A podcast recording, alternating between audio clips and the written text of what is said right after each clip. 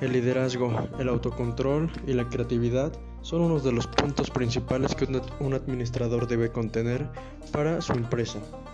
Bien, buenas tardes. En este podcast hablaremos de las habilidades de un administrador en el tiempo actual y en el futuro, con su servidor Carrillo Rodríguez Gestron. Bueno, primero que nada, mencionaremos las habilidades como el pensamiento crítico. Esta surge a partir de cualquier problema que se presente en una, en, una empresa y pues poder resolver de una manera asertiva con tus compañeros. Después tenemos la intuición y la capacidad de planificar, lo cual significa poder desarrollar y cumplir tus planes en una fecha establecida para que la empresa logre su punto de venta.